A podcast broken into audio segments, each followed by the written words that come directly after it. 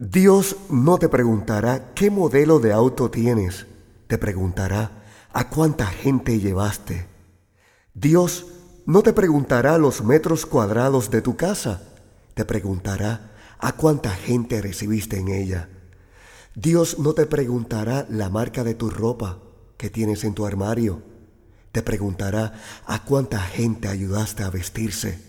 Dios no te preguntará cuánto era tu sueldo, te preguntará si vendiste tu conciencia para obtenerlo. Dios no te preguntará cuál era tu título, te preguntará si hiciste tu trabajo con lo mejor de tu capacidad.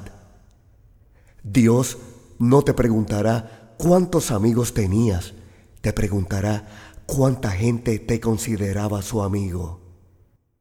Dios no te preguntará en qué vecindario vivías, te preguntará cómo tratabas a tus vecinos.